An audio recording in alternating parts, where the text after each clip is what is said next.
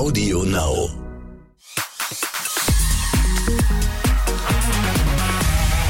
Ja, und schon sind wir wieder mittendrin in einer neuen Runde exklusiv der Podcast. Herzlich willkommen in unserer kleinen, feinen Promi-Welt zum Hören. Ich bin Bella Lesnick und ich nehme mir hier jede Woche so viel Zeit, wie es nun mal braucht, um über ein ganz aktuelles Thema der Woche zu sprechen.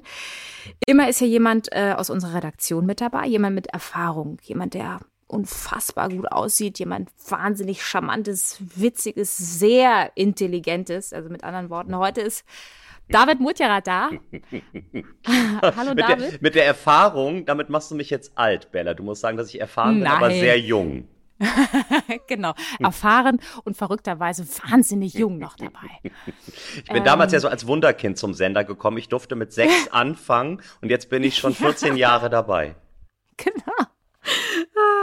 Ja, wir haben uns ja heute hier versammelt, ähm, David, weil wir Gesprächsbedarf äh, haben über die wahrscheinlich berühmtesten Zwillinge Deutschlands. David, seit wann kennst du denn die Kessler-Zwillinge?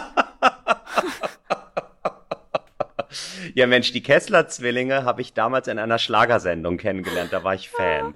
Ähm. Ja, mit sechs. Nein, ja. also die, die Kaulitze Nein, meinst du? Genau, wir sprechen natürlich heute ähm, über die Tokyo Hotel Zwillinge Bill und Tom Kaulitz, weil du die beiden einfach auch schon äh, trotz deines jugendlichen Alters wahnsinnig lange schon kennst. Später gibt's dann auch noch Gulasch, das möchte ich auch noch an der Stelle nicht unerwähnt lassen, in unserer Rubrik das ist nicht wirklich passiert. Aber David, jetzt würde ich vorschlagen, fangen wir erstmal mit dem Sound mhm. an, den du mitgebracht hast, der es in mhm. sich hat, akustisch. Ich muss, äh, an der Stelle möchte ich euch alle, die jetzt hier zuhören, direkt mal warnen, vielleicht nicht ganz so laut aufdrehen ähm, oder kurz mal ein bisschen leiser drehen, weil ähm, es wird jetzt sehr laut.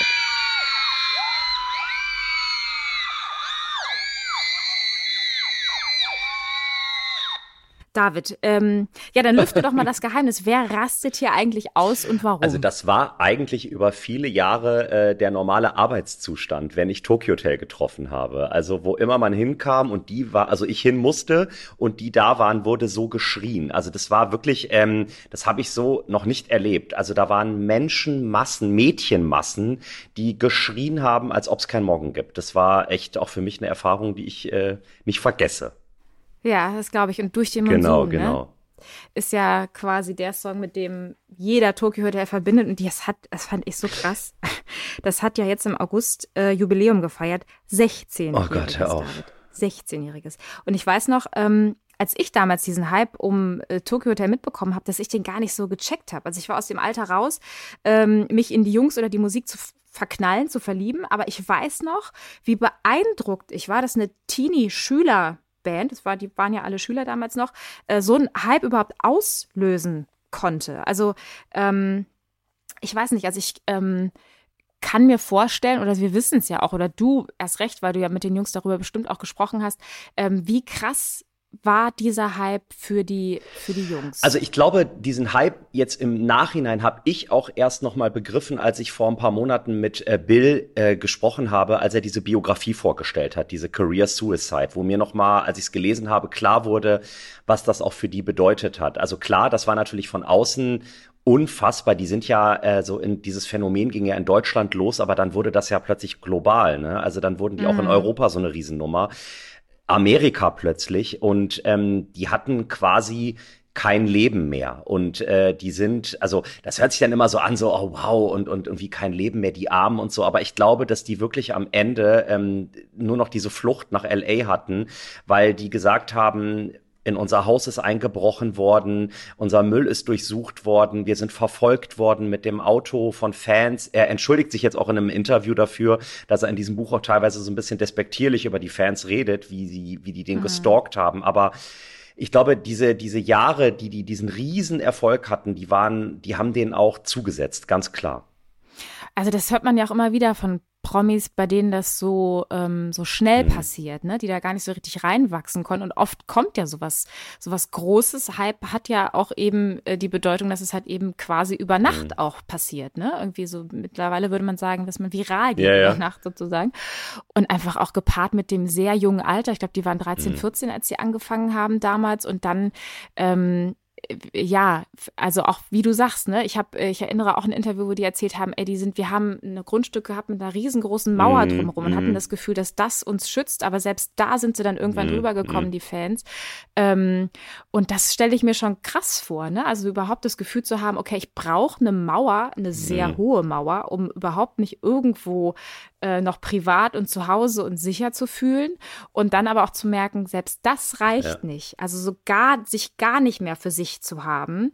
Und dass dann am Ende tatsächlich das ja auch äh, der Grund war, wie du es gerade auch erzählt hast, irgendwie nach LA auszuwandern, um da so ein bisschen ja wieder irgendwie normal leben zu können, ein ja, Stück weit. Wobei man, wobei man muss sagen, ähm, es, es ist natürlich auch ein zweischneidiges Schwert. Also der Bill wollte das immer. Also der Bill sein, seit Kindheit, das schreibt er halt auch in dem Buch, der sagt, mir war immer bewusst, ich musste da raus. Also ich weiß, ich gehöre hier nicht hin, ich will Star werden. Also das war, also ich, okay. er sagt ja auch, er sagt ja auch irgendwie, ähm, deswegen hat er auch bei diesen Castingshows mitgemacht und der Fokus mm. war ganz klar auf irgendwie internationale Karriere. Ähm, ja dass das dann so geklappt hat, da hat er, glaube ich, damals, also ich glaube, der hat ja schon mit, mit sieben, acht, neun, zehn angefangen. Damit hat er nie gerechnet, aber dann ging es, genau wie du sagst, wahnsinnig schnell. Ne? Dann mhm. hatte der irgendwie diesen einen Auftritt, dann wurden die, äh, dann gab es da, glaube ich, ein Plattenlabel, die gesagt hat, hey, da ist Potenzial. Und dann waren die, glaube ich, 13, 14, dann kam durch den Monsun und dann bang. Mhm. Ja, genau. Aber hat, hat er denn auch gesagt, weil das, das glaube ich nämlich auch, dass die beiden ja einfach, obwohl eineiige Zwillinge, also Bill und Tom, trotzdem irgendwie auch in ihrer Außen, also wie man sie so wahrnimmt, unterscheiden sie. Also jetzt nicht nur mhm, optisch, mm, ne, mm. sondern auch so von den Persönlichkeiten her, was ich ja sowieso total spannend finde, eben weil sie mm. eineiige Zwillinge sind, ähm, dass der, das Bill das total sich gewünscht hat und ähm, aber hat ihn das dann auch trotzdem überrollt, oder? Also so habe ich ja. das schon verstanden, dass das dann doch, also toll war, dass es geklappt hat, aber was da alles noch ja. mit dranhing, dass er das natürlich nicht absehen konnte mit acht 13, nee. wie auch immer. Ne? Also du, ich glaube, das fand er, das sagt er ja auch. Der meinte, hey, plötzlich waren wir in Hotels, wir durften plötzlich alles bestellen, was wir wollten. Also er meint halt, ne, klar, da wo wir herkommen, das, das schreibt er ja ganz offen in seinem Buch, da mussten mhm. wir uns einen Joghurt teilen. Es gab nicht viel Geld zu Hause. Ähm, es gab am Wochenende mal eine Fanta und die wurde dann aufgeteilt auf, durch die Familie. Und plötzlich sind wir in Fünf-Sterne-Hotels und wir dürfen uns da das Club-Sandwich und die Fritten rauf und runter bestellen, wie wir wollen. Er meinte, das war für mich das Größte, äh, plötzlich Flugzeug und so. Aber dann haben sie natürlich auch relativ schnell gemerkt, äh, dass da diese Schattenseiten dabei sind, ne? dass du halt eigentlich auch ein sehr isolierter Mensch wirst. Und er mhm. gesagt hat, ich hatte halt ähm, quasi nicht die Möglichkeit oder wir hatten nicht die Möglichkeit, ein normales Leben zu leben. Und ich weiß, als ich die zuletzt hier in Berlin getroffen habe, also jetzt vor dem Interview gestern, ähm, dass sie mhm. gesagt haben, wir mussten in Los Angeles eigentlich erstmal wieder anfangen zu leben. Plötzlich haben wir, der meinte, der Bill sagte mal so zu mir, ich wusste nicht, wie man ein Flugzeug eincheckt. Ich wusste nicht, wie man in den Supermarkt geht. Ich wusste das alles nicht, wie das funktioniert. Und plötzlich ähm, konnten wir mit unseren Hunden Gassi gehen in Los Angeles und das hat da keinen gekratzt. Mhm. Krass, ne? Also das kann man sich gar nicht so richtig vorstellen, aber klar, macht irgendwie auch Sinn, wenn das in Deutschland nicht möglich ist und du einfach, weil es zu gefährlich mhm. ist oder einfach du, du sonst einen Menschenmassenauflauf produzieren würdest jedes Mal, halt jemand anders für dich einkaufen geht. Und klar, sobald Managements irgendwie involviert sind, äh, buchst du keine Flüge mehr selbst. Ne? Ist auch ja, logisch, ja, wenn du es dann plötzlich selber machen musst. Ähm, aber was ich so toll finde, weil du erzählst diese ganzen Sachen und jetzt kannst du deswegen erzählen, ähm, weil du so einen guten Draht zu den beiden hast. Ne? Wir nennen dich ja auch liebevoll ähm, unseren Kaulitzflüsterer, David. Ähm, weil du die eben schon so ewig kennst und äh, wir deswegen auch dich natürlich immer hinschicken, wenn es äh, ein Interview mit den beiden gibt. Erzähl mal, was, was glaubst du, warum matcht ihr eigentlich so gut? Also ich glaube, ähm, das war ja damals so, ähm, als dieser Riesenhype äh, mit Tokyo Hotel losging, da waren die ja wirklich so ähm, der absolut heiße Scheiß. Also Interviews mit denen sind jetzt nicht ansatzweise vergleichbar, wie sie jetzt laufen. Also vor 10, 14 mhm. Jahren äh, hatte ich sechs Minuten 13 Interviewzeit mit denen ähm, und musste vorher irgendwie tausend Sachen absprechen und so. Und in dieser Phase, wo die so riesengroß waren, äh, war, glaube ich, der Wunsch vom Management, dass sie gesagt haben, wir wollen einen Ansprechpartner haben bei euch bei RTL. Die haben keinen Bock, dass irgendwie ständig neue Interviewleute vor denen sitzen. Äh, die wollen einen haben, dem sie irgendwie vertrauen. Und ich weiß, Frauke fragte mich damals, die hat gesagt, hör mal, David, hast du Bock drauf? Ähm, wir suchen da jemanden. Und ich fand die cool. Ich fand die damals schon cool, muss ich irgendwie sagen. Ähm, und dann habe ich gesagt, mhm. klar, mache ich gerne. Und dann kam das so. Dann war und meine ersten Drehs mit denen waren auch, die waren jetzt nicht so entspannt wie jetzt. Die waren auch holprig. Ich weiß, da gab es auch schon ab und zu mal Situationen, wo das ist dann hieß Mann und warum jetzt diese Frage und alles war zäh. Viel war ein Kampf. Ähm, mhm. Aber ähm, so hat sich das dann entwickelt und dieses Matchen ähm, kam dann eigentlich so über die Jahre. Also klar, zum einen ist das Vertrauen was du aufbaust. Und ich glaube, die haben relativ schnell gemerkt, ähm, ja, wie soll ich das jetzt sagen, dass ich kein Arsch bin. Also es, es gibt gewisse Dinge, mhm. die ich respektiere, die ich, das, es gibt Grenzen, ja. die ich nicht überschreite ähm, und wo ich denn immer die Möglichkeit gegeben habe, ne, erzählt mir und hier bis hierhin und nicht weiter. Klar, es gab auch manchmal Sachen, die ich fragen musste, aber das kann man ja auch elegant machen. Und ich glaube, dann kam noch dazu, dass ich ähm, einfach ja, wir teilen in vielerlei Hinsicht echt den gleichen Humor. Also ich merke das jetzt auch so bei Interviews, wenn ich mehr Zeit mit denen habe, dann sind irgendwie fünf, sechs Minuten um und die bestehen eigentlich nur aus Witzen machen. Also das ist dann gar, gar nicht Teil des Interviews, weil wir halt einfach so das gleiche Humorlevel haben. Und ich glaube, das ist so mhm. vielleicht so möglicherweise die Erklärung. Mhm. Ähm, du hast ja eben auch schon gesagt, dass das damals ähm, bei den ersten Interviews ganz anders mhm. lief. Wenn du dich jetzt ganz bewusst mal an okay. das aller, aller, allererste Treffen zurückerinnerst. Erzähl mal davon, wie, wie alt waren die da auch? Wie sah, also Bill hat sich auch ja. wahnsinnig optisch gewandelt. So wie, wie haben die auf dich hm. gewirkt? Also äh, das Lustige ist, Bella, ich habe ähm, in Vorbereitung auf den Podcast hier habe ich versucht, mich zu erinnern, wann das erste Interview war, und ich kann mich tatsächlich ja. nicht mehr dran erinnern. Ähm, vielleicht weil es mhm. so lange her ist. Ich weiß aber, dass einer meiner ersten Drehs mit denen ähm, auf so einem Musikfestival war, Lorelei gab's da mhm. damals. Mhm. Und ähm, da haben die gleichzeitig auch ihren Geburtstag gefeiert. Und dann weiß ich noch, bin ich irgendwie vorher noch so ganz doof in Düsseldorf, wo ich damals gewohnt habe, äh, habe ich noch so eine Torte bestellt, äh, wo dann so aus Marzipan Bill und Tom oben drauf stand. Ähm, mhm. Und die habe ich denen dann mitgebracht, ne, was man so gerne macht. Wir sind ja auch immer froh, wenn wir Schnittbilder haben. Und das war einer meiner ersten Drehs äh, mit denen. Aber das war da schon auch noch zu dem Zeitpunkt reservierter, muss ich ganz klar sagen. Also da hast du auch diese Armada von, von Plattenfirma hinter den gab, weil das muss man natürlich auch sagen, ähm, für die Plattenfirma waren die ähm, eine goldene Henne. Ne? Also mhm. ähm, die hatten natürlich auch vom Management immer Schiss, dass da irgendwie etwas in eine Richtung geht, was sie nicht kontrollieren können. Deswegen waren zum Beispiel auch so absurde Fragen wie heute zum Styling von Bill. Ähm, die waren damals unerwünscht. Das sollte man nicht fragen. Also es gab dann so ganz klar, nee, also Styling ist bitte kein Thema. Ähm, okay. Und ähm, äh, so, ähm, das, das wird bitte nicht gefragt und, und so. Und dann kam der ganz oft von hinten so eine Hand auf deine Schulter vom Management, die dich dann wegklopfte und abklopfte, jetzt ist Schluss und jetzt so nicht mehr. Also das war damals, äh, deswegen merke ich ja jetzt auch, wenn ich die treffe, das ist so viel entspannter jetzt, weil die natürlich auch erwachsen geworden sind und weil die jetzt natürlich auch rückblickend auf diese Zeit damals anders gucken und reflektierter sind und natürlich jetzt mit, mit Anfang 30 ähm, das anders bewerten und anders sehen. Mhm. Ähm, wie, ähm, wie war die Situation im Interview damals? Also war das, weil du gerade sagtest, große Armada, aber war das dann wirklich so? Also haben die euch alleine gelassen zum Interview? Also ich meine, wenn du gerade die Hand beschreibst, dann wahrscheinlich war mindestens ein nee, Mensch noch nee. da oder waren noch mehr Immer. Menschen da? Also wie, wie muss man sich die Situation vorstellen damals? Also wie beschützt, wie mhm. behütet in, in Zahlen von Menschen sozusagen, die immer in so einer Interviewsituation mit dabei waren, weil im Fernsehen sieht man ja Schnitt und Gegenschnitt sozusagen immer den Interviewten und dann halt den, also dich dann als Reporter, ne? Und was drumherum noch eventuell da ist, sieht man ja gar nicht so häufig. Also die hatten damals schon immer wahnsinnig viel Security.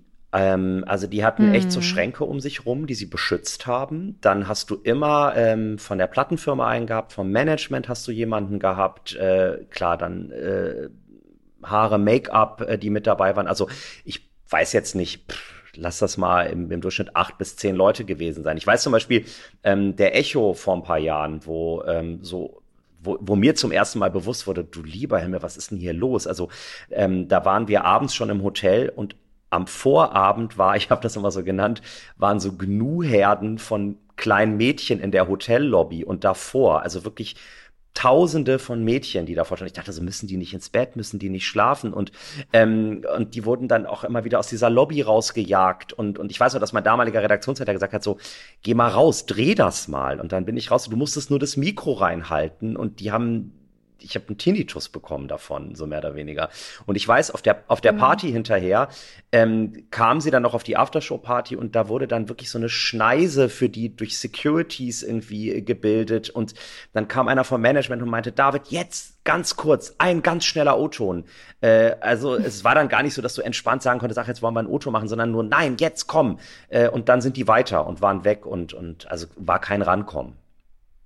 Hm, verrückt, aber auch das, als du das gerade mit den Securities gesagt hast, hatten die oder haben die, die beiden dir jetzt im Nachgang irgendwann mal erzählt, ob sie Angst um ihr Leben hatten zu der Zeit auch? Also, dass sie sich also dass das wirklich gar nicht auch sonst, außerhalb jetzt natürlich der Situation mhm. mit, wir sind auf einem Event, viele Fans und um sich dann, wie du sagst, so Schneisen da so durchpflügen lassen mhm. zu können von den Securities, aber dass das, dass das Bestandteil ihres ja. Lebens Ja, ja, ja, das haben sie mehrfach gesagt. Also die haben ja auch, ähm, ähm, also deswegen, wer Fan ist oder so, dem rate ich wirklich diese Biografie mal von äh, Bill zu lesen, diese Career Suicide. Ähm, der hat gesagt, wir haben richtig Angst um unser Leben gehabt. Der meinte, da gab's, es gab ja natürlich, das war ja immer dieses Krasse bei denen. Es gab ja neben dieser totalen Verehrung mhm. Der Fans, gab es ja auch unfassbar viel Hass. Also es gab nichts dazwischen. Ähm, die erzählen da von einem ihrer ersten Konzerte, wo, glaube ich, nicht so klar war, dass die so groß sind schon. Und da waren die halt irgendwie Teil von einem Auftritt von mehreren Bands und dann sind die da beschmissen worden äh, mit, mit Glasflaschen. Bill erzählte, dass ähm, es Menschen gab äh, mit Messern, äh, die vorne erste Reihe standen oder auch bei, bei, bei ganz normalen Events, roten Teppichen. Ähm, also das ist schon krass, ne? Und wenn du dann, ähm, der Tom sagte mal so zu mir, wenn man das jetzt zurückblickend betrachtet, was das auch für uns bedeutet hat, wir waren ja Kinder, ne? also das darf man ja nicht vergessen, ähm, das war schon alles viel. Und dann auch dieser, dieser Hass, der denen entgegenschlug, ähm, verbal, aber auch körperlich. Ne? Also der hat gesagt, da gab es Leute, die wollten, die wollten uns vermöbeln, die wollten uns umbringen, da sind irgendwie Steine ins Auto geschmissen worden. Ähm, also das war schon, also schon krass. Hm. Ja, das kann man sich gar nicht, äh, mag man sich gar nicht ausmalen, ne? was das, also auch für, für gegensätzliche Pole dann auch mm, war. Ne? Also wie du es auch gerade gesagt hast, auf der einen Seite so die totale, aber auch völlig übersteigerte, überzeichnete Liebe, mm, Fanliebe, mm. ne? Und dann auf der anderen Seite so dieses, ja, aber ich, ich glaube auch, weil Bill ja auch immer schon optisch sehr anders mm. war, ne? Und irgendwie sehr dadurch auch sehr polarisiert hat.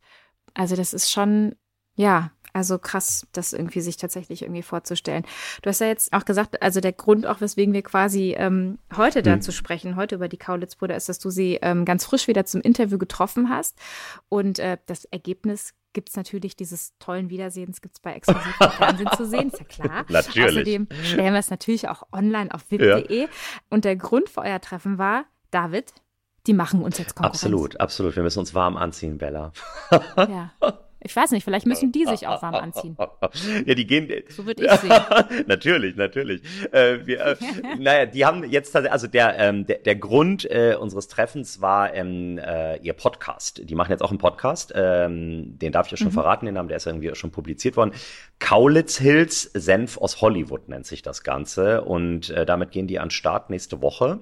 Ähm, lustigerweise mhm. am Geburtstag, am 1. September. Da werden die äh, haben die Zwillinge auch Geburtstag und genau und wie das dann so ist, ne, dann macht man ja vorher ein bisschen Promo, ein bisschen Werbung und ähm, ich hatte was mich auch immer freut, ein langes Interview. Ich hatte fast eine Stunde, was echt viel ist. Mhm. Und ähm, genau, und dann freut mich das natürlich, dass es dann von der Agentur heißt, hey David, die sind da und die haben Bock mit dir zu reden und willst du nicht kommen? Und genau, das Super. war der Grund, ähm, dass mhm. wir uns hier in Berlin im Hotel getroffen haben. Ja, und ähm, ihr habt, habe ich äh, gehört, wir haben uns ja, wir unterhalten uns ja auch ab und zu privat, du ja, und ich, David, ja. vor dem vor der Aufzeichnung jetzt zum Beispiel. Und es ging um Alkohol. Also ich persönlich, ich trinke ja keinen Alkohol, außer Sambuca. ähm, bei vielen äh, sitzt ja mit ein paar Promille äh, im Blut die Zunge durchaus etwas lockerer, ja. habe ich mir erzählen lassen. Äh, ja, Leute, also zum Thema Alkohol nochmal. Ihr wisst natürlich, ne, alles in Maßen genießen. Das äh, verantwortungsbewusster Umgang, ganz wichtig. David, ähm, erzähl mal, wie besoffen wart ihr und ähm, was haben die beiden in dem Zustand so erzählt? Also besoffen waren wir nicht. Nein, also ich sag, ich, ich darf, Ach. ich darf nicht, äh, ich darf, glaube ich, jetzt nicht so sehr spoilern, äh, ähm, weil, ja. weil der, äh, weil der Podcast von denen ja auch erst rauskommt. Nein, also ähm, es gab Alkohol. Ähm, ich habe etwas mitgebracht. Wir haben gemixt, ähm, beziehungsweise Tom hat gemixt und ähm, das hat etwas mit deren Podcast zu tun. Ähm, mehr mhm. möchte ich nicht dazu sagen, sonst kriegen wir hier hinter noch eine Milliardenklage, äh, äh, Wella, irgendwie. Nein, also die haben äh, jetzt nochmal ähm, äh, einen Drink haben wir gemacht und den, den haben wir während des Interviews dann getrunken und das war ganz cool, weil äh, tatsächlich ja. das ähm, so ein bisschen entspannter macht, finde ich. Und, ähm, und, und deswegen haben wir ähm, irgendwie ein, ein, wie ich finde, wieder einmal sehr lockeres, entspanntes Interview ge geführt. Okay. Und, ähm, und, und was, was haben sie so erzählt? Also was war, was hat dich vielleicht auch überrascht? Also ich meine, ihr habt ja mhm. viel schon besprochen in all den Jahren, die ihr euch kennt. Aber ähm, was, was war so dabei, wo du gesagt hast, ach, das war jetzt, mhm. hätte ich jetzt nicht mitgerechnet. Ach, das ist immer das Interessante. Ich finde halt, ähm, in, in, das, das mache ich grundsätzlich so. Ich bin kein großer Fan von ähm, mit einer festen Vorstellung in ein Interview reinzugehen. Also klar, ich habe natürlich ein paar Sachen. Also natürlich habe ich mir auf meinen Zettel vorher geschrieben, Leni, ne? Leni ist gerade großes Thema, die musste auch drauf ansprechen. Ähm, ich weiß auch, dass diese privaten Sachen, dass ich mich da immer vortaste, die sind aber auch Profi genug über all die Jahre, dass sie genau wissen, dass das natürlich am Ende von RTL exklusiv oder von RTL kommt, ne, dass wir natürlich jetzt äh, nicht nur die und die Fragen stellen. Aber ähm, es ist immer so, dass ich äh, eigentlich das Gefühl habe, dass ich etwas Unerwartetes Neues erfahre. Ähm, das sind immer so Zwischentöne, die, ähm, die ich irgendwie dann wo ich dann denke, ach wow, was hat, das hat er jetzt gerade gesagt? Und dann frage ich da nochmal nach. Also was ich zum Beispiel interessant finde, ist, dass die ähm, äh, irgendwie trotzdem nach all den Jahren und diesem vermeintlich glamourösen Leben, das die leben, ne? Also ich meine irgendwie LA und und Riesenkarriere und und Bill macht seine seine seine Modelinie und und und der ist ja so breit aufgestellt inzwischen machen jetzt auch TV, dass die immer noch ähm, viele Zweifel haben. Ähm, und, und das finde mhm. ich echt interessant, dass die äh, so sagen, so, also wir haben dann auch mal ganz kurz so über, über Dinge geredet, über die man träumt und was es für Träume sind. Ähm, und das finde ich schon immer interessant, dass die dann ähm, so gar nicht, äh, also du triffst die jetzt nicht und die sagen so, hey, äh, hier komme ich und die Welt gehört mir. So sind die überhaupt nicht. Mhm. Aber es ist vielleicht auch einfach, habe ich mich jetzt gerade gefragt, ob das so eine Persönlichkeitssache ist, also ob die einfach schon immer von der Persönlichkeit, also so ein Bill beispielsweise. Ich habe auch, warum auch immer, das Gefühl, dass man von Bill, hm. obwohl, es, das würde ich dich gerne mal fragen, hast du das Gefühl, bevor ich die Frage formuliere sozusagen, hast du das Gefühl, Bill ist der offenere von beiden oder Tom?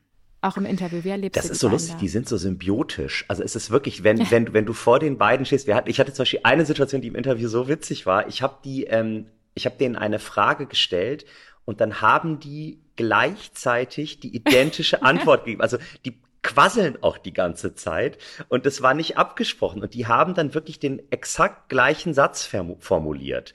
Und ähm, ich glaube, es ist so, der Bill ist natürlich schon von Anfang an immer derjenige gewesen, der mehr im Fokus war, weil das war immer derjenige, der diese Optik hatte, ähm, der da vorne stand und der polarisiert hat.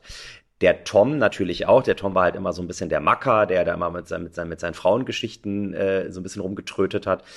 Und das hat sich natürlich jetzt insofern in, in den letzten zwei Jahren ein wenig verändert, ähm, dass er da sehr nachgezogen hat, weil Tom natürlich jetzt mit einer nicht mhm. ganz unbekannten Frau verheiratet ist. Ähm, und er natürlich merkt, dass das Interesse an ihm natürlich jetzt auch ein ziemlich großes ist. Da geht er aber ganz cool mit um. Aber ich würde jetzt sagen, ähm, so dieses vorne sein und viel darüber quatschen, das ist ganz klar eher der Bill. Und, und, und der Tom ist aber cool. Also der ist da schon, den kannst du auch alles fragen und so, aber der ist jetzt, glaube ich, äh, wenn er, wenn er, glaube ich, wählen könnte, würde er, glaube ich, immer den, immer den Bill nach vorne schieben. Mhm. Ja, weil ich mich eben gefragt hatte, das, was du sagtest, dass sie halt immer noch quasi Zweifel haben und irgendwie nicht so diejenigen sind, die sagen, hey, wir haben eine Weltkarriere mhm. ge gehabt mhm. und äh, haben sie auch irgendwie leicht, leicht gewandelt immer noch und deswegen haben wir halt ein Selbstbewusstsein bis sonst wohin. Mm, ne? Mm. Ob das einfach so eine Persönlichkeitsstruktur ist, die man entweder schon immer mitbringt, also dass man immer schon so einen leichten Größenwahn mm, hat. Und wenn man dann natürlich auch noch eine Karriere macht, dann geht es halt ins Unermessliche oder man ist halt einfach immer so ein bisschen Selbstzweifel. Und dann kam mir der Gedanke, ob eventuell dieses Erleben von, was wir vorhin auch meinten, mit total, total krasser Fanliebe und auf der anderen Seite aber auch so diesen, diesen mhm. Hass, den die auch dann abbekommen haben, ob das dann irgendwie am Ende vielleicht auch was damit zu tun hat, dass die immer noch so ein bisschen mhm. strugglen mhm. in sich, weißt du, dass das halt ähm, oder ob es am Ende vielleicht einfach eine, einfach eine, so, so ein Künstlerschicksal, nenne ich es jetzt mal, ist, dass man einfach das braucht. Ne? Ja. Dass man, dass man so ein inneres Zerwürfnis einfach haben muss, um Kunst produzieren Ich glaube auf jeden Fall, was du bei denen, also ohne jetzt irgendwie so einen Hobbypsychologen zu spielen, ähm, was du bei denen merkst, die wissen, wo die herkommen. Und die wissen, ähm, dass die, äh, dass es tough war, wo die hergekommen sind. Und ähm, ne, wenn du, glaube ich, so aufwächst mit so viel, mit so viel Hass und mit so viel Konfrontation und dann auch, ähm, also das war zum Beispiel auch ein Thema. Das war früher durftest du die nie fragen, wo sie herkommen. Das war immer absolutes Tabu. Auch Familie, da haben die total zugemacht. Und ähm, jetzt erst durch das Lesen von dem Buch äh, von Bill, oh Gott, ich will jetzt hier keine Werbung fürs Buch ständig machen, ähm, hast du, wo er, wo er auch, wo er auch zum ersten Mal offen drüber geredet hat, ne, da hat er gesagt so, hey, wir haben uns damals ähm, geschämt. Äh, wir haben auch keine Mitschüler mit nach Hause genommen, weil wir so gelebt haben, so gewohnt haben. Bei uns war nicht viel. Ne? Wir haben uns irgendwie äh, geschämt für das Auto, was wir gefahren haben. Deswegen wollten wir halt nicht zur Schule gefahren werden. Und ich glaube, das prägt dich und dann bist du auch jemand, der, glaube ich, auch nie vergisst, wo er herkommt. Und klar, die können das annehmen, was sie jetzt alles haben, aber es erklärt, glaube ich, auch, dass sie sich immer wieder bewusst machen, hm, könnte vielleicht auch wenn ich jetzt nicht glaube, dass es das passiert, es könnte auch alles wieder weg sein. Hm. Hast du das Gefühl, dass der Umzug ähm, nach LA, dass der den gut ja, getan hat? Ja, auf jeden Fall. Also ich ja. glaube, ähm, das war für die ganz, ganz wichtig, weil vielleicht ist das für uns auch mal so für uns Außenstehende, die da, also ne, ich klar, man, man steht da so am roten Teppich und man beobachtet diese ganzen Riesenstars und denkt so, boah, was haben die alles für ein krasses, geiles Leben. Ähm, aber wenn du, glaube ich, wenn man sich bewusst macht, was das natürlich auch bedeutet, wenn du unter so einem ständigen Fokus stehst, wenn du ständig beobachtet wirst und wenn jeder Mensch irgendwie etwas von dir wissen will und dein Privatleben überhaupt nicht mehr privat ist, dann ich sage mal so aus Spaß zu Freunden, so, ach man, ey, ich will, das will ich auch, ich würde das lieben und so, aber ich glaube, nee, man liebt das nicht. Also ich glaube, spätestens nach einem halben Jahr denkt man so, boah, was ist das denn? Und, ähm, und für die war das, glaube ich, ähm, diese Flucht, das sagen sie ja auch ganz oft, das war ihre Rettung. Und das hat den wenn ich das jetzt so vergleiche, wenn ich die jetzt so treffe, hat denen total gut getan, weil seitdem sie in LA sind, sind die auch verändert, möchte ich mal sagen. Also klar, mhm. diese, diese, dieser, dieser riesen, riesen, riesen durch den Monsun-Hype, ne? Und das ist, das sind ja auch Wellenbewegungen. Es gibt immer, es kommen immer wieder neue Teenie-Stars nach und irgendwann bist du halt kein Teenie-Star mehr. Ähm, und dann hast du nicht mehr diese Horden vor deinem Haus, die, die da rumschreien.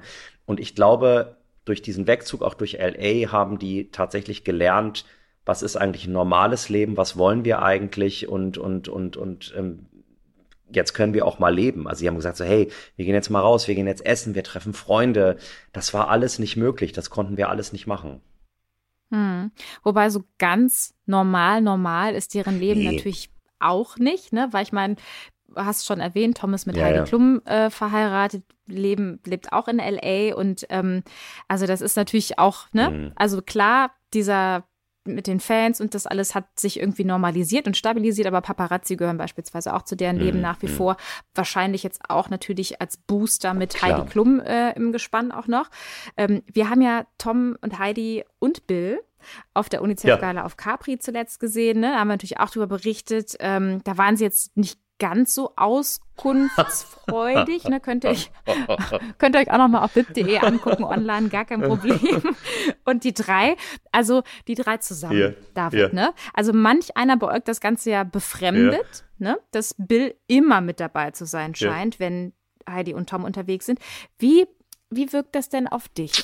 Also, äh, zum einen muss man ja sagen, der Bill wohnt ja jetzt tatsächlich alleine in Los Angeles Ähm, und da haben wir auch drüber gesprochen in dem Interview, weil wir, als wir dieses Traumthema hatten, ähm, da habe ich also da mussten wir auch sehr lachen unfreiwillig, weil ich habe gesagt, so, naja, die letzten 28 Jahre bist du halt mit Bill aufgewacht. Und dann meinte Tom so, nee, nee, also wir sind jetzt nicht zusammen im Bett aufgewacht, aber er meinte, ich weiß, was du meinst. Die letzten 28 Jahre war immer Bill jeden Tag bei mir. Jetzt ist es halt meine Frau. Ähm, äh, und ja, ich glaube aber, dass das ähm, das, das funktioniert. Also die sind, ähm, ja, wie soll ich sagen, das ist, glaube ich, ein ganz gutes eingespieltes Dreiergespann. Ich glaube auch, also ohne die Heidi Klum jetzt zu kennen, ich glaube, dass die auch äh, da dieses dieses Humorlevel teilt, äh, was, was die Zwillinge haben. Ich kann mir vorstellen, die kommt ja so aus Bergisch Gladbach, das ist auch so eine Frohnatur. Ich mhm. glaube, dass das gut funktioniert, äh, wie die, äh, wie die miteinander matchen. Und ähm, naja, also ich glaube, am Ende ist es ja so, das, was wir da sehen, ist ja auch immer nur ein Ausschnitt. Ne? Wir sehen bei Instagram Bilder mhm. zusammen, wir sehen jetzt irgendwie die in Capri bei einem Event. Ob die jetzt natürlich 24 Stunden zusammen sind, das wage ich jetzt mal zu bezweifeln. Ich glaube schon, dass, dass die auch ihre Privatsphären haben. Also ich würde ja so wahnsinnig gerne mal eine Woche bei denen einziehen. Ne? Ja. Also ich, das, äh, die Familie ist ja auch so groß, ich würde gar nicht auffallen.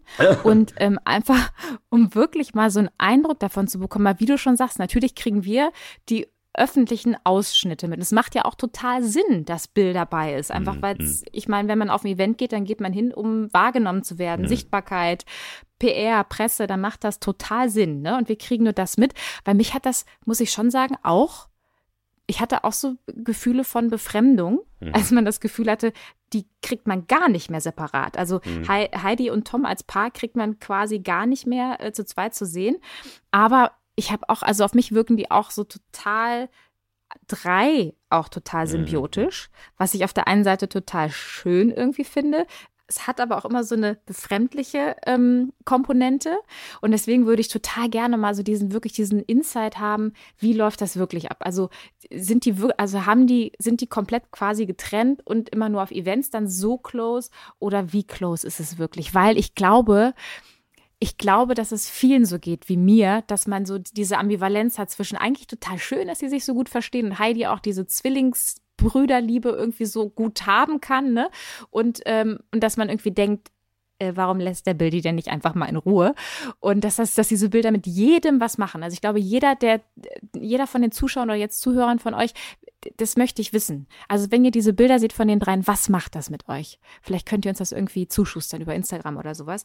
Ähm, aber das wäre mein, das wäre so mein heimlicher Wunsch, David. Vielleicht kannst du das einfach mal beim nächsten Mal. Du hast ja so einen guten Draht. also ich, ich glaube, weißt du, wie ich mir das vorstelle? Ja. Ich stelle mir das so vor, wie wenn man mit Freunden in Urlaub fährt und man hat ein Haus gemietet. Also ich glaube, die machen am Tag zusammen irgendwie, gehen die ins Plattenstudio und nehmen ihre neue Platte auf. Danach aber was glaubst du, macht Heidi dann? Ist sie dann dabei? Ich glaube, die ist dabei und macht Instagram. So stelle ich mir das vor. Da, das kann gut sein. Die arbeitet ja auch viel. Ich kann mir vorstellen, dass die dann irgendwie sich gegenseitig besuchen, dass der Bill dann mal dabei ist. Die hat ja nun, wenn wir das jetzt mal sehen auf Instagram, dieses Riesenhaus da in Los Angeles, dann, dann werden da irgendwie immer große Essen gemacht. Ich glaube, das ist relativ entspannt. Ich glaube, dass man sich da, glaube ich, ähm, mehr vorstellt oder mehr reininterpretiert, als es ist. Und man darf natürlich nicht vergessen, ähm, eineige Zwillinge sind, äh, das ist eine, das ist eine ganz, ganz besondere Verbindung. Also mhm. das ist, ähm, ne, das, die, die kriegst du nicht auseinander. Und, und sollte man auch nicht. Mhm. Ja, ja, aber das ist immer das, wo ich dann manchmal so ein bisschen mich versuche, in Heidi hineinzuversetzen, mich frage, wie, also kommt die wirklich immer so gut damit zurecht, ne? Weil ich, ich, glaube auch, dass das so ist, dass das einfach total, also wirklich symbiotisch ist bei Zwillingen und auch so sein muss, damit die sich irgendwie halt auch vollständig fühlen, mhm. sozusagen. Und wie das dann so ist als, als Frau dann so in dem, in dem, in der Konstellation.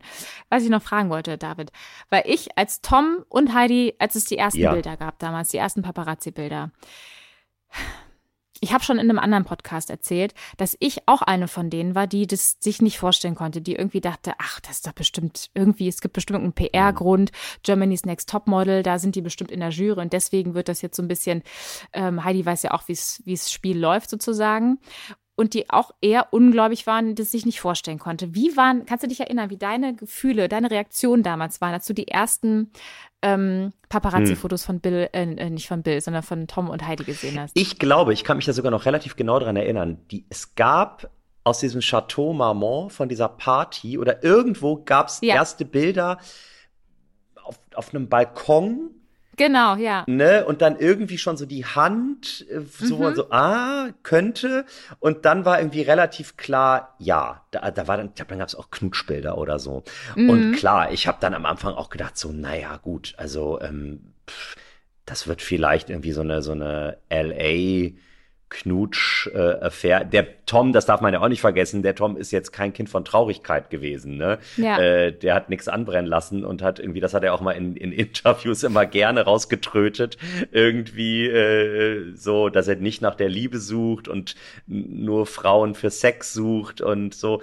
Und ich glaube, dann ist, das hat er ja auch erzählt, etwas passiert, mit dem er selber nicht gerechnet hat. Und ich muss ganz ehrlich sagen, ich habe auch erst gedacht, krass, aber ähm, jetzt sind die so lange schon zusammen, was heißt so lange, aber jetzt sind sie verheiratet, die haben ja sehr schnell auch geheiratet. Und ähm, ich, ich weiß, äh, Anfang des Jahres, als sie hier auch in Berlin waren, habe ich ihn das mal gefragt, ne, dass natürlich irgendwie gesagt wurde, hey, und, und ähm, ne, auch dieses Instagramme von, von deiner Frau, nervt dich das nicht und, und wie, und, und, und, und alles, was an Schlagzeilen um dich rum passiert. Ich habe jetzt auch Schlagzeilen mitgebracht bei dem Dreh, irgendwie, die sie mal kommentieren sollen. Ähm, und das fand ich dann tatsächlich so ganz, ganz ehrlich und offen von ihm, dass er gesagt hat, ähm, weißt du, wenn, wenn der Kern stimmt, wenn, wenn, wenn, wenn das Miteinander klar ist und man genau weiß, was man will und wenn man sich liebt, ähm, dann ist alles andere um dich herum egal. Das, das prallt an dir ab. Und ähm, das fand ich ziemlich, also echt und authentisch. Und ich glaube, ähm, dass das äh, auch, auch, auch diese, diese Beziehung und diese Liebe von den beiden erklärt. Ich glaube, die, die lieben sich tatsächlich und die sind glücklich miteinander. Und das kam äh, sehr unerwartet für ihn, weil er gesagt hat, also um Gottes Willen, eher, weiß ich nicht, jetzt irgendwie in der Hölle gefroren, als dass ich irgendwie äh, heirate und mich als ja, auf ja, ewig ja. gebunden. Und nee, also ich glaube, das ist die Erklärung. Für mich. Und das Lustige ist ja auch, das weiß ich noch, dass wir das auch irgendwie in unseren Beiträgen damals bei Exklusiv immer sehr ja. seziert haben, auch, ne, dass es doch ein, ähm, ich glaube sogar ein O-Ton gab von Tom oder irgendwie in so einer Umfrage von irgendeiner Jugendzeitschrift damals, was so seine mm, Traumfrau ja. ist und dass er damals, als er noch sehr jung war, auch Heidi Klum dann schon genannt hatte, ne, so als seine, ja, ja, ja, sein Promi-Crush sozusagen und ähm, dass das ja alles dann so Sachen waren, wo man irgendwie dachte, ja, guck mal, jetzt hat er die da in LA getroffen und dann ist das so ein bisschen eine Affäre, aber dass das halt wirklich so, so gut matcht, ähm, haben, glaube ich, auch einige sich nicht richtig vorstellen können. Aber umso schöner. Ich finde das total toll, ähm, die beiden, also wie die auch so rüberkommen. Ne? Ähm, was war denn, weil du ja die beiden schon sehr oft getroffen hast und sehr viele Fragen schon gestellt hast und ja auch gesagt hast, du hast natürlich auch die eine oder andere Frage stellen müssen. Mhm. Ähm, was war denn so für dich die unangenehmste Frage, die du den beiden jemals gestellt hast? Oh, unangenehmste Frage. Pff, oh Gott, Bella. ähm, nee, eine unangenehme. Also ich sag mal so, die wissen, glaube ich, ganz genau, ähm, mhm. auch wie das läuft, ne? Dass wir natürlich, wenn es aktuelle Schlagzeilen gibt, dass ich die darauf ansprechen muss. Und dann ähm, sind die so Profi, dass die natürlich auch genau wissen, was sie darauf antworten und was nicht. Dessen muss man sich immer bewusst sein. Und natürlich habe ich jetzt bei diesem Interview gedacht, ähm, ja, jetzt ist Leni so im Fokus und, und, ähm, und, und geht da irgendwie jetzt raus und genau. Capri war sie ja da am Teppich und so. Und dann, dann habe ich gedacht, ähm, frage ich sie ein bisschen zu Leni, ne? Ob das jetzt vielleicht nicht auch so ein bisschen für sie ein lustiges Erlebnis ist, da plötzlich am Teppich zu stehen und zu sehen, wie dieses 17-jährige Mädchen da interviewt und belagert wird von der Presse, weil das ja so fast so ein bisschen Flashback-mäßig ist. Das kennen sie und ob sie der Ratschläge geben und und äh, da waren sie cool und so, hey, du gib meiner 17-jährigen Ratschlag, ne? Die macht eh was sie will und ähm, so. Aber jetzt unangenehm, nee, also kann ich mich nicht. Ich weiß mal, es gab mal vor Jahren mal das Gerücht, dass irgendwie mhm. einer die Band verlässt oder irgendwie sowas und das und das war dann gar nicht erwünscht, dass ich es weiß, habe ich dann trotzdem gefragt äh, und so und da waren sie dann sehr schmallippig und so, aber pff, nee, also ich würde ich würde es jetzt sagen, aber mir eine richtig unangenehme Frage fällt mir nicht ein. Nee. Hm. Es ist ja meistens, es muss ja gar nicht unbedingt die Frage unangenehm sein, hm. sondern einfach so dieses Wissen darüber, wenn ich das jetzt hm. frage, das ist vielleicht, wie Könnte du schon kippen. gesagt hast, hat das Management eigentlich gesagt, nicht, mm. ne? Und mm, ähm, mm. man möchte es aber trotzdem stellen. Also einfach so dieses Gefühl, was man so manchmal hat, ja, dieser Drahtseilakt, ähm, das gehört ja auch so ein bisschen zum Reporter. Das hatte ich bei anderen Promis öfters. ja, und das gehört ja zum denen. Reporterleben einfach dazu, ne? Und auch äh, unser sehr geschätzter Kollege Sebastian Klimke war auch schon mal, der Sebastian Klimke war auch schon mal in einer Situation, die ähm, eben das ist, was wir gerade hier äh, beschrieben ja. haben und die deswegen auch perfekt in unsere Rubrik passt. Okay. Das ist nicht wirklich passiert. Es ist schon eine Weile her, da war ich als Reporter auf der CeBIT in Hannover. Großer Stargast, wie immer bei der CeBIT, die Bundeskanzlerin Angela Merkel. So, jetzt habe ich den Auftrag bekommen. Sebastian, frag doch mal Frau Merkel, was sie sich aus ihren Einkäufen gezaubert hat. Es gab nämlich just einen Tag vor diesem Termin ein Paparazzi-Bild, wie Frau Merkel in einem Supermarkt in Berlin Paprika, Rotwein, Zwiebeln und Fleisch gekauft hat. Man spekulierte jetzt, hat sie sich ein leckeres Gulasch gezaubert? Naja, jedenfalls war das mein Auftrag an diesem Tag und äh, Frau Merkel stand am roten Teppich, war auf dem Weg zur brasilianischen Präsidentin, denn Brasilien war Pate an dies, in diesem Jahr. Um mich herum ganz viele andere Journalisten. Keiner wagte auch nur eine Frage zu stellen, weil es ein staatstragender Akt war. Aber ich hatte nun mal diesen Auftrag, ihr diese Frage zu stellen. Und weil ich noch auch ein bisschen am Anfang meiner Reporterkarriere war, wollte ich auch diesen Willen durchsetzen. Naja, und dann kam Frau Merkel vorbei. Ich sagte ganz freundlich, Hallo, Frau Bundeskanzlerin. Sie blieb stehen. Die Raute stand quasi direkt vor mir und ich fragte sie, was haben Sie sich denn eigentlich aus Ihren Einkäufen gestern gekocht? Sie guckte mich an, sagte So und zog von dann. Ich lieb's. Ich sehe das. Siehst du das auch vor mir? David, siehst ja, du vor ja, dir, wie ja. die Angela vor ihm steht ja. und sich dann einfach ja, okay. Ja. Schwierig, schwierig. Aber weißt du, das Ding ist ja, ich finde dieser, ja dieser filigrane Thrill, etwas zu tun, von dem man ahnt, dass es vielleicht mm. eine Verstimmung mm. nach sich ziehen könnte. Mm. Oder aber auch mhm. so eine große Verblüffung in dem Moment, dass man eben doch mit mhm. einer erschreckend ehrlichen Antwort belohnt wird. Also für mhm. diesen, ich weiß nicht, wie es dir geht, aber für diesen Adrenalinstoß lebe ich. Ich finde das geil.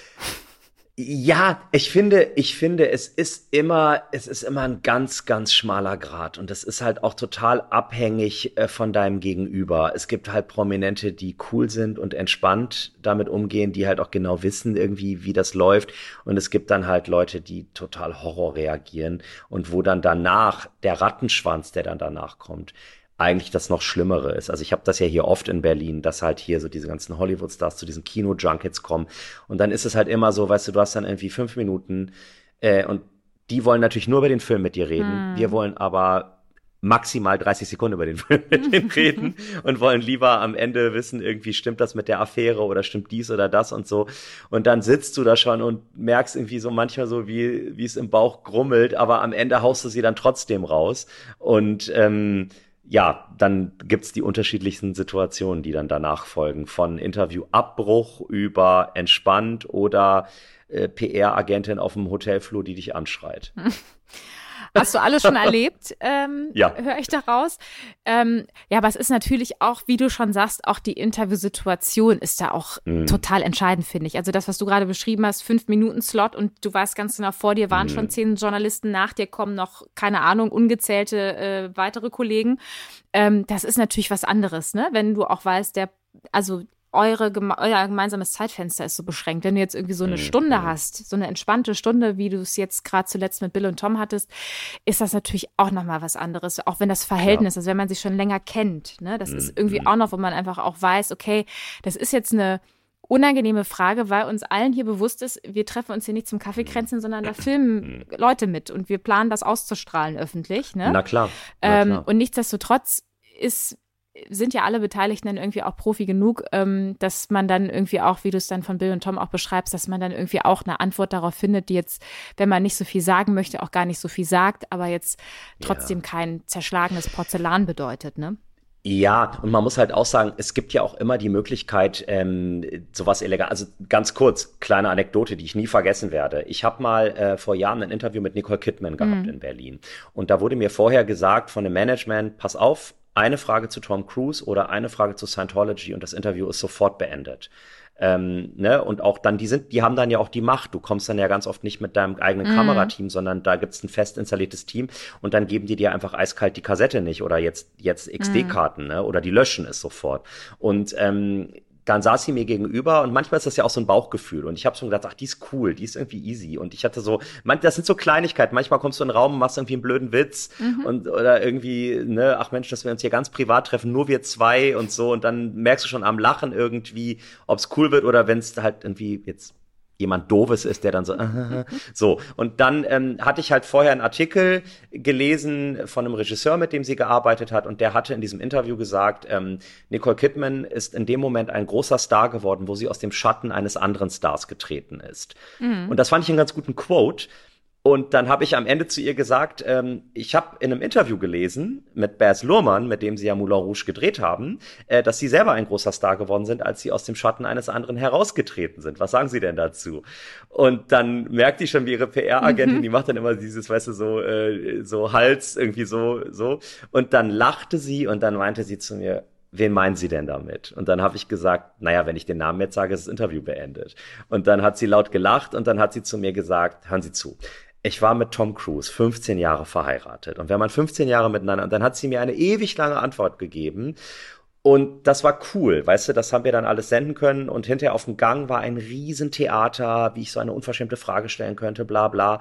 Und ich habe gesagt, Mensch, sie hat doch selber geantwortet und was, ist jetzt eigentlich das Problem? Mm. Übrigens immer sehr gerne so US-Managements, mm. die sind am schlimmsten. Ja, ja, das ist aber, ich weiß da manchmal auch nicht, ne, weil man immer so das Gefühl hat, okay, der Star soll ja auch mm sympathisch sein soll, scheinen und so. Und dann braucht es natürlich, wenn du das beibehalten willst, braucht es dann halt mhm. irgendwie am Ende dann ja doch ein Umfeld, das diese andere Seite dann für dich erledigt. Ne? Aber Eben. ich meine, gut, wenn es, wenn ja, die Stimmung, klar, klar. Stimmung gut war und so und du, wir es ja auch senden konnten und so, das ist ja immer irgendwie dann auch so der, der Glücksfall, den man sich dann wünscht, ne, bei solch schwierigen Absolut. Fragen irgendwie. Ich habe jetzt irgendwie auch die ganze Zeit ähm, überlegt, äh, was so mein mein seltsamstes Erlebnis ist. Und dann, also wenn man dann wirklich eins mhm. in seinem Kopf finden will, findet man ja vielleicht nicht das Richtige, vielleicht finde ich auch noch ein krasseres irgendwann, erzähle das in irgendeiner anderen ja. Folge mal.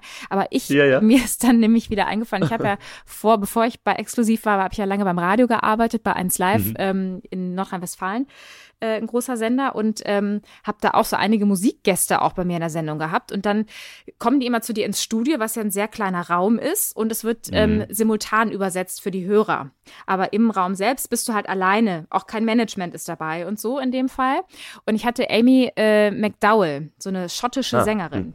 Kenn ich, und dann kenn ich. haben wir halt ein Interview-Take gehabt und danach zwei Musik Stücke, zwei Songs, die wir ja. gespielt haben im Radio.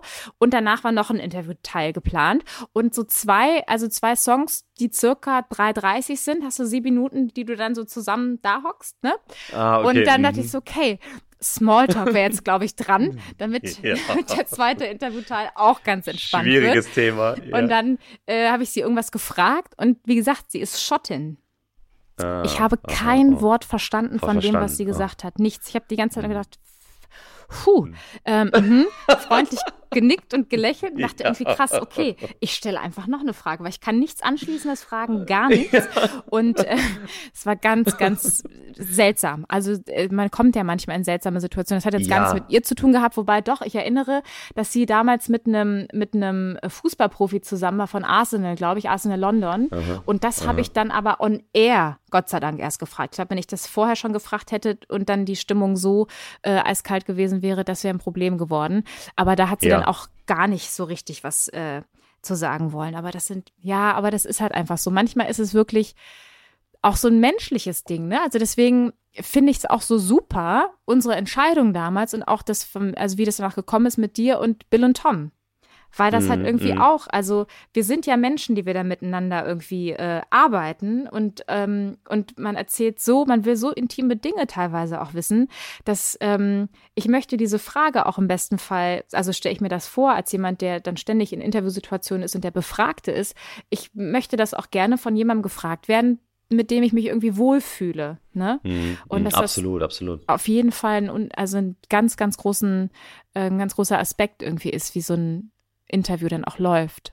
Naja, es ist, es ist, auch das ist natürlich schwierig. Da wird es natürlich Menschen geben, die sagen, naja gut, aber dann bist du doch total weichgelutscht und dann kannst du gar keine kritische Frage mehr stellen, ähm, weil man dann ja vielleicht auch denkt, dass irgendwie jetzt auf so einer vermeintlich freundlichen Ebene, freundschaftlichen Ebene. Aber das sehe ich so nicht, weil mhm. ähm, gerade äh, ein Großteil dieser Menschen, die wir vor der Kamera haben, sind absolute Profis und ähm, die wissen genau, was sie sagen und was sie nicht sagen. Und ob du dann jetzt, sage ich mal, ein knallharter Journalist bist, der so ein Wadenbeißer ist, der dann zehnmal die gleiche Frage stellt, du kriegst dann auch zehnmal nicht die Antwort. Ja. Ne? Also und und ähm, deswegen bin ich da immer so ein bisschen zwiegespalten, weil ich auch sage, naja, am Ende machen wir Unterhaltung. Ne? Wir machen jetzt keinen knallharten Politikjournalismus, genau. wo du genau. vielleicht auch anders fragen musst. Und da läuft's halt ganz viel darüber, ist da eine gute Stimmung, fühlt sich dein Gegenüber wohl ähm, und dann bekommst du möglicherweise auch etwas ähm, oder mehr als die anderen, weil du vielleicht einfach dich ein bisschen kennst oder weil du eine gute Stimmung verbreitest. Genau. Das sage ich auch immer, ohne jetzt wie so, ein, wie, wie, wie, so ein, wie so ein alter Mann zu klingen, das sage ich auch immer Kollegen, die neu anfangen. Ich sag mal so, stress dich so, stress dich nicht so. Geh da einfach rein und mach dir so ein bisschen deine Punkte, aber versuch ein Gespräch zu führen. Mhm. Versuch irgendwie, signalisier auch ein Interesse und, und guck die Leute an und guck nicht auf deinen Zettel und, und greif eine Antwort auf, weil daraus ergeben sich Gespräche und daraus ergeben sich Dinge, die du möglicherweise so irgendwie dann als Geschichte hinterher machst irgendwie. Und ja. das finde ich halt ganz wichtig. Ja, ich finde, das unterscheidet auch ganz klar Politjournalismus, wo auch das Gegenüber Fragen beantworten muss. Ja, weil er einfach äh, mhm. qua ja, seines Amtes dazu verpflichtet ist. Oder auch eben People-Journalismus, dass du einfach wirklich dann am Ende äh, mit Menschen sprichst und auch einfach mhm. Geschichten also die sollen dir Geschichten erzählen. Ne? Und das erzählt man mhm. natürlich dann lieber jemandem, mit dem man sich wohlfühlt. Und das meint nicht, dass das dann, also das ist natürlich auch wichtig, ne, als, als Reporter, dass man irgendwie dann nicht das Gefühl hat, oh, das, diese Frage mag ich jetzt nicht stellen, weil ich denjenigen so gern habe. Also das muss man schon irgendwie, ne, das bringt der Job mit sich, dass man das irgendwie dann unterscheiden kann. Aber ähm, dass man für ein gutes Gesprächsklima äh, sorgen kann, das ist auf jeden Fall wichtig und dass das natürlich mit einem Vertrauensverhältnis dann immer leichter sich herstellen lässt, ist ja auch ähm, nachvollziehbar. Ja. Voll, voll. Ach schön. David, das war schon unsere, unsere Folge. Ja, Mensch, krass. Ist wie jetzt äh, wie die Zeit Stunde, vergeht, ne, ne, oder? Ich sag's dir, Wahnsinn. Ja, ja du, mir hat das großen Spaß gemacht. Ja, ich, ich fand's auch wunderschön. Wir hätten, also ich hätte ewig weiter quatschen können, weißt du was?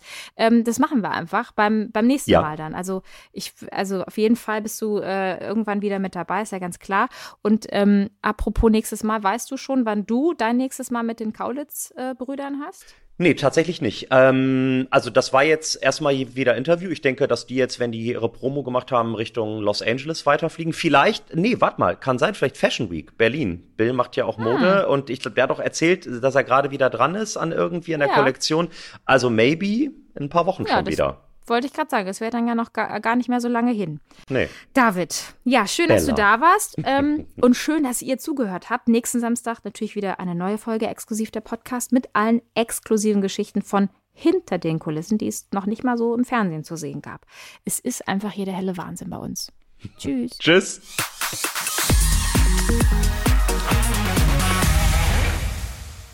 So, wir sind hier fertig mit exklusiv dem Podcast. Und bis die nächste Folge rauskommt, habe ich hier noch eine Empfehlung für dich. Ich bin Erik Schroth und ich darf den offiziellen Prince Charming Podcast moderieren. Ja, und der kommt jeden Dienstag raus. Und da sprechen wir im wahrsten Sinne des Wortes über die Kronjuwelen von Prince Charming und seinen Jungs. Und natürlich über alles, was die aktuelle TV Now Folge so zu bieten hat, über Intrigen, über Zoff, über Eifersucht und natürlich über Liebe. Und das bequatsche ich nicht alleine, sondern mit prominenten Gästen. Also, wenn ihr Lust habt reinzuhören, dann tut das jeden Dienstag auf Audio Now. Ich freue mich auf euch. Audio